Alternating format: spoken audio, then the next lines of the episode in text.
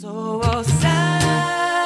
せ波乗りをに誘われゆこ。うそうさせ今夜は何か起きそうだな太陽に愛されるオーストラリアクイーンズランド州より旬の観光情報とオージーイングリッシュのワンポイントレッスンを各週でお届けするサンセット QLD のお時間です。いつもはテレビやラジオ、YouTube を聞いている時間のうち20分間だけこの番組にお付き合いいただければと思います。Welcome to Sunset QLD. QLD is short for Queensland, Australia's Sunshine State. Join us every two weeks to chat with our friends in trouble in Queensland and learn a bit of real Aussie English. 恋心深めてそう皆さんこんにちは。クイーンズランド州政府観光局の柴翔こと柴田です。シーズン6の3回目の今回は、日本人のお客様がよく滞在するケアンズのリッチスエスプラネードにお勤めのゆきこさんをゲストにお迎えいたします。G'day, everyone. It's Paul from Tourism and Events Queensland for episode three of season six with the very funny Yukiko san from Ridges Esplanade in Cairns. では早速お呼びしましょう。ゆきこさん。こんにちは、ポールさん、柴田さん。こんばんは。こんばんは。よろしくお願いいたします。よろしくお願いします。It's very nice to meet you, Yukiko san. How long have you been working in Cairns? えー、かれこれですね、数えましたら18年目になります。18 years. 18 years。はい。もっといらっしゃってる感じがしますけどね。そうでしょうか。ちょっとあの、2003年に一番初めてオーストラリアに来ましたので、えー21年なんですけれども、ちょっと日本に何年か帰っていたので、計算すると18年目になります。なるほど。そういうことですね。はい。それではまず、ゆきこさんがケアンズへ行かれるところからお話をいただいてもよろしいでしょうか。はい。えー一番最初なんですけれども、えーカナダにまず語学留学に参りました。で、一番最初、みんながですね、英語を勉強するにはカナダの英語がいいんではないかということで、カナダの語学学校で英語を勉強して、えその後、アメリカのユタ州の大学に入りました。で、メジャーはですね、えーエコノミック、経済学をやっていたんですけれども、すいません。ほぼほぼ覚えていないんですが、えーホリデーの間に一度、まあ、日本に帰ることになりまして、で、たまたまその時に、えー9.11のあの飛行機がですね、ビルに、えー突っ込んでしまうという事故に遭ってしまい、なんだかんだ、そんなことがある、ちょうどその時だったので、一旦スチューデントビザをキャンセルっていうことになってしまったんですね。で、えー新しいスチューデントビザを待っている間、まあ日本で何もしないというのもなんなので何か英語が使えるお仕事はないかということで、え地元の旅行会社に一度就職いたしました。で、そこの、え旅行会社が主に国内旅行をやる会社だったんですけれども、え添乗員としてバスで添乗させていただいたりとか、あとはツアープランニング、そういったことをやって3年ほど働いていたんですが、やっぱり英語を使いたいという気持ちがまた出てきて、オーストラリアワーキングホリデーのビザを使って来ることになりました。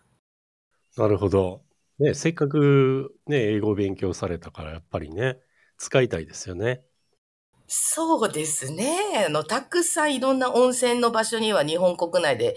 行けたんですけれども、美味しいご飯もたくさんいただいたんですけれども、ほぼほぼ英語を使う機会がなかったので、やはり心変わりがしてしまいました。そうすると、2003年ぐらいにケアンズへワーホリで、ワーホリビザで、えー渡航なさったとのことですが、お仕事は何をなさいましたか？はい。やはり、あの、もともと旅行会社にいたので、で、当時はですね、たくさん掲示板にツアーガイド募集っていうのが、いろんな場所で広告が出てたんですね。で、私の目に留まったのが、え PM ツアーズっていう会社だったんですけれども、お電話をさせていただいたら、あ、じゃあ明日面接っていうことで、急遽面接が決まって、で、次の日、あの、面接に伺いましたら、私は、あの、もともとお客様を空港にピックアップに行って、えーホテルにドロップオフをするようなお仕事だと思っていたらですね、えーその PM ツアーズの社長さんに、うちはオプションのツアー会社だと。いうお話をいただいて、で、オプションでやっているツアーが、ゴルフのツアー、そして実弾射撃、で、ホースライディングのツアーをやっていますということで、で、これから新しくその乗馬のツアーを始めるのに、乗馬のツアーガイドが必要。ということで、乗馬のツアーガイドをすることになりました。それで、まあ、乗馬の経験が豊富なゆきこさんにぴったりな仕事が見つかったわけですね。実は当時はですね、私、あの、動物一切触れませんで、えー犬を触ることすらできなくって、もうどうしようと思って一番最初牧場に行ったんですけれども、やはり人間な、何でもやればできるようになるもんだということでですね、えー毎日毎日ホースライディングに乗っていましたら、えーだいぶ、あの、上達しました。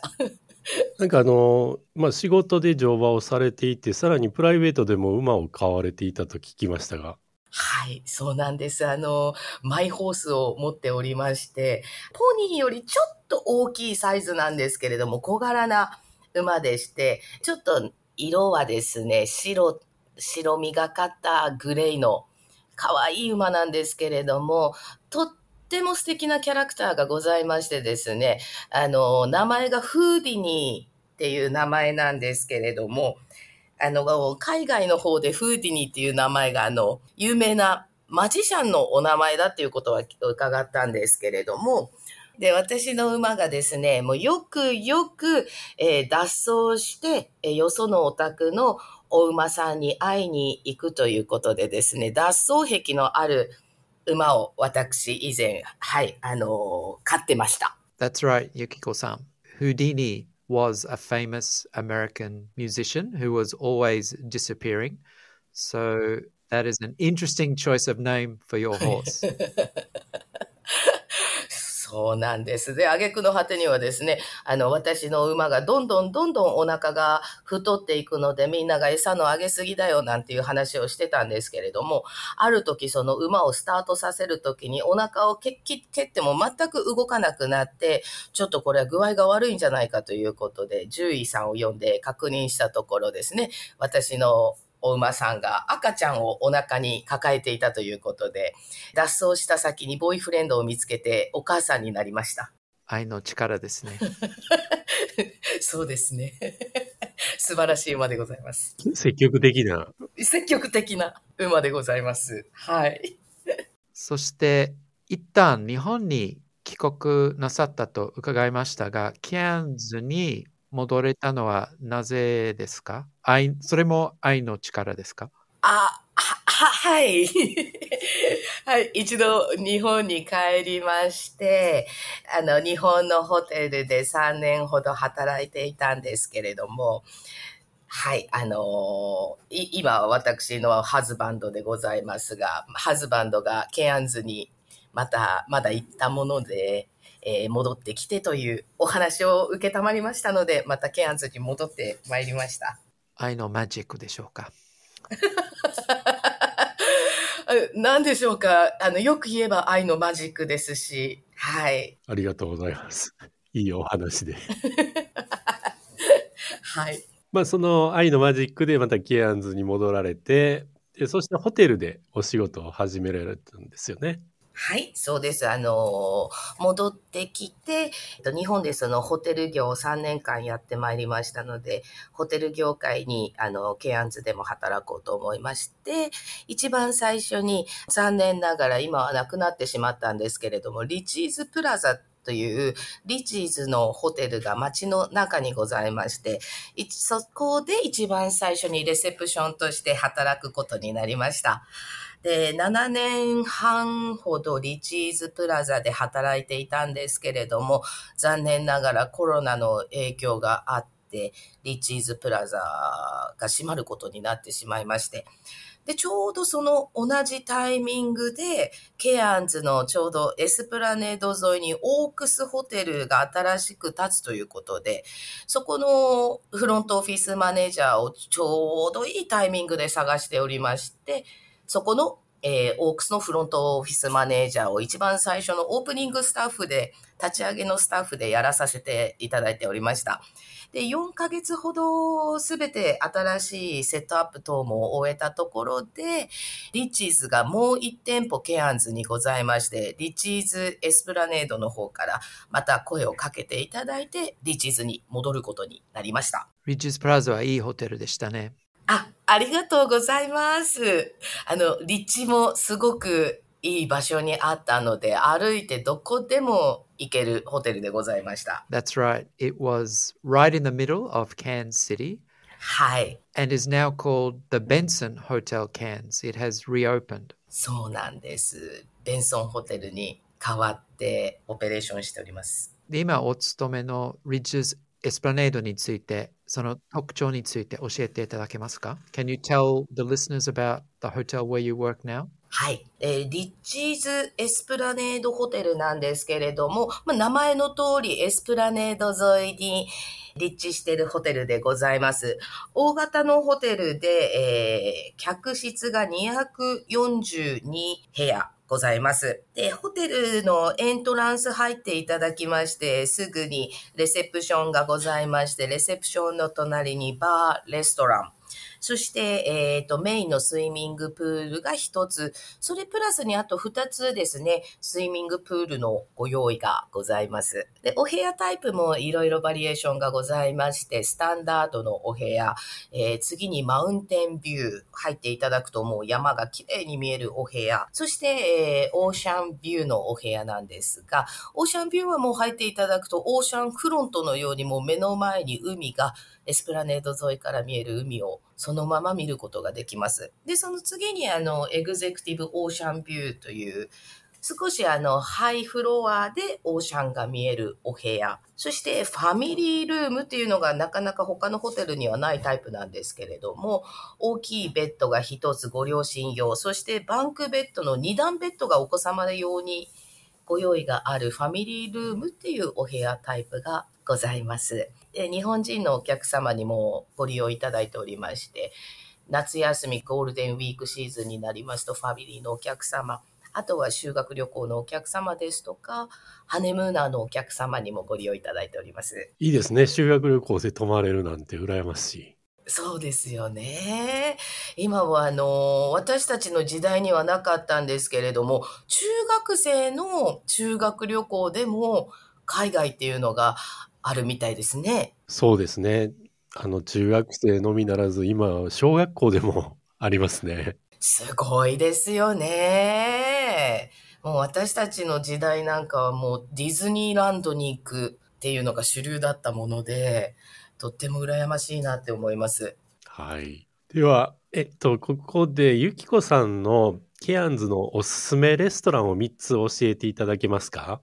かしこまりました。えー実は昨日も行ったんですけれども、一番のおすすめが、ラーメン屋さんのフォーシンクでございます。で、こちら日本人のご夫婦が経営なさってて、で、オーナーシェフの純也さんがもともとフレンチのレストランのシェフをやっていた方が、ラーメン屋さんを開いたんですけれども、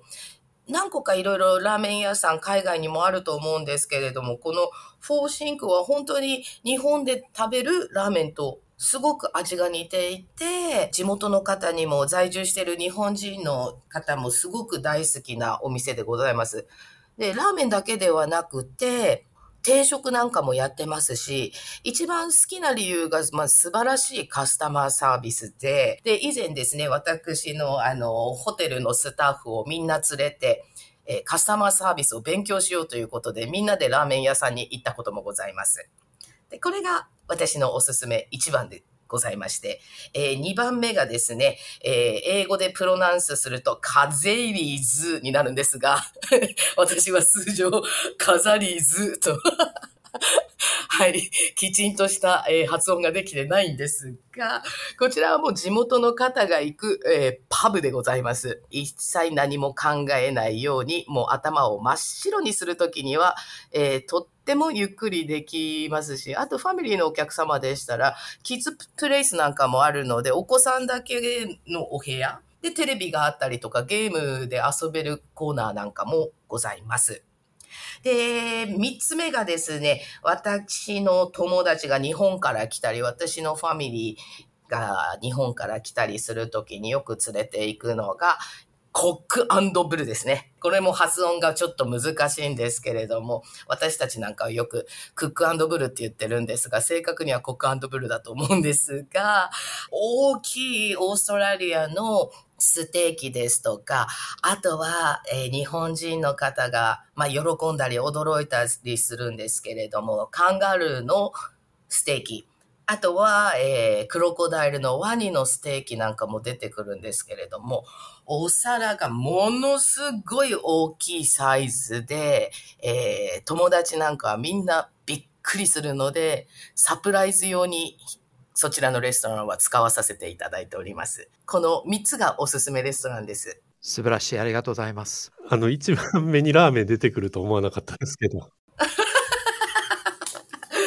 ものすごく美味しいんですよ。あの、本当に美味しくて、どの種類を食べても美味しいので、はい。えーリスナーの方々が場所がわかるように、それぞれの URL、ウェブサイトをこのエピソード、本アップ、えーするときに、えー付け加えますね。えー続きまして、ゆきこさんのおすすめのお土産も教えていただけますでしょうか？はい。私の一番のおすすめはですね、えー私は金入りクリームって呼んでいるんですけれども、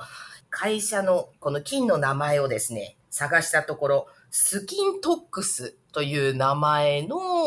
ものでして、小さいボトルに入ってるんですけれども、金箔が入ってるクリーム、これメイドインオーストラリアなんですけれども、いつも日本に帰るときにお友達に買っていくんですけれども、ものすごく伸びが良くて、化粧水も乳液もいらなくて、これ1本で使えるので、とってもおすすめでございます。こちらなんかはナイトマーケットなんかでも売ってるかなと思います。で、2点目のおすすめは、最近の私の一押しなんですけれども、スナック菓子のシェイプスから出てるベジマイト味のスナック菓子でございます。だいたい日本人のお客様があのベジマイトあちょっと苦手っていう方がいるんですけれども、これは日本にこの間あのお土産で買ってたんですが、もうみんな美味しい美味しい。特にお酒大好きな方にはもうビールにすごく合うスナックだと思うので、おすすめでございます。ベジマイト味の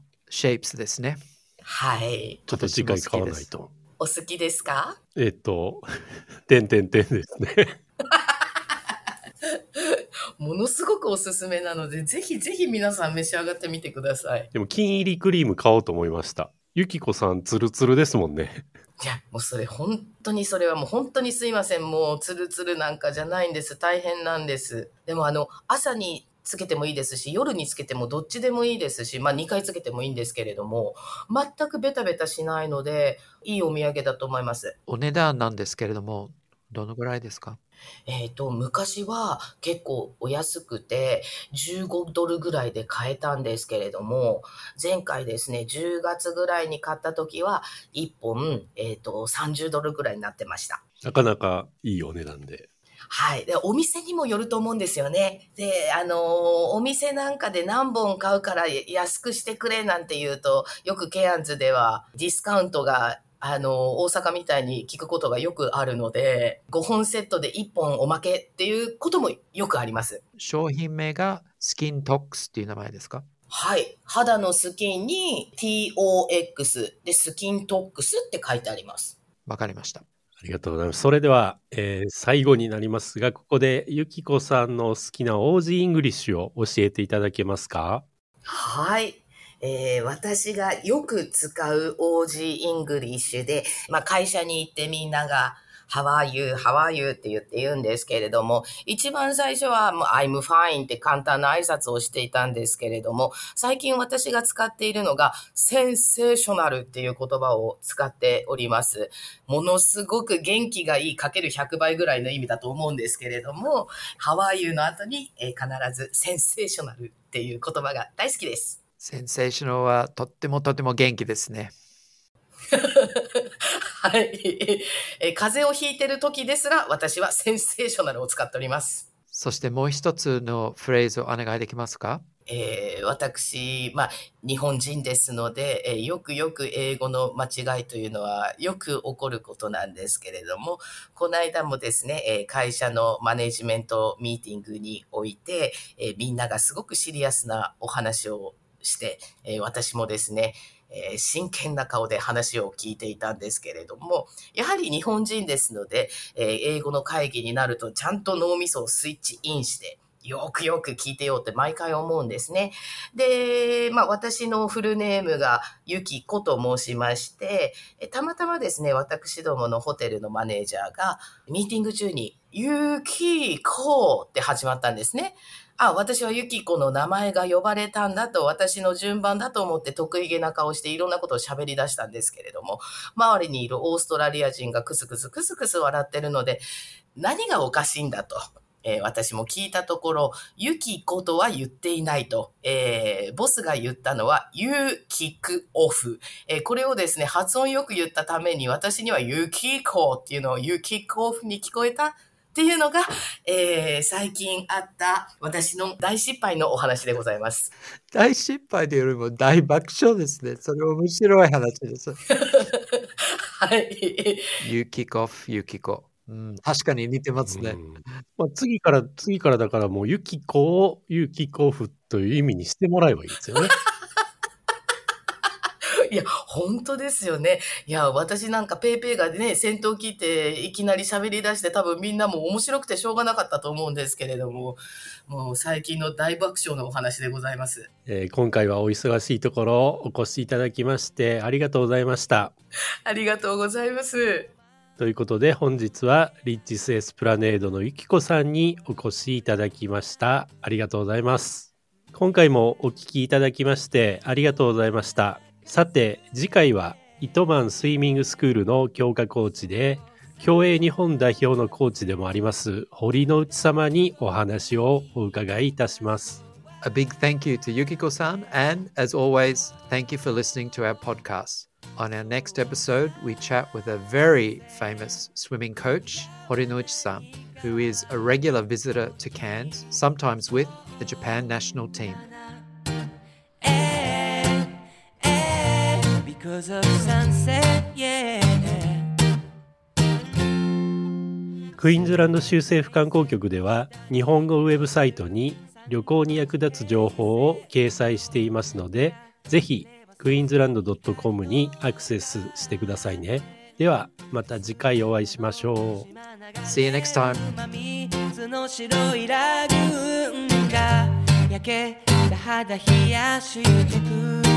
うんえ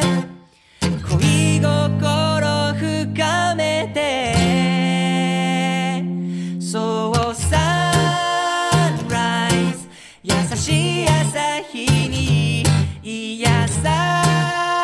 れに行こう。そうサンライズ動物たちも。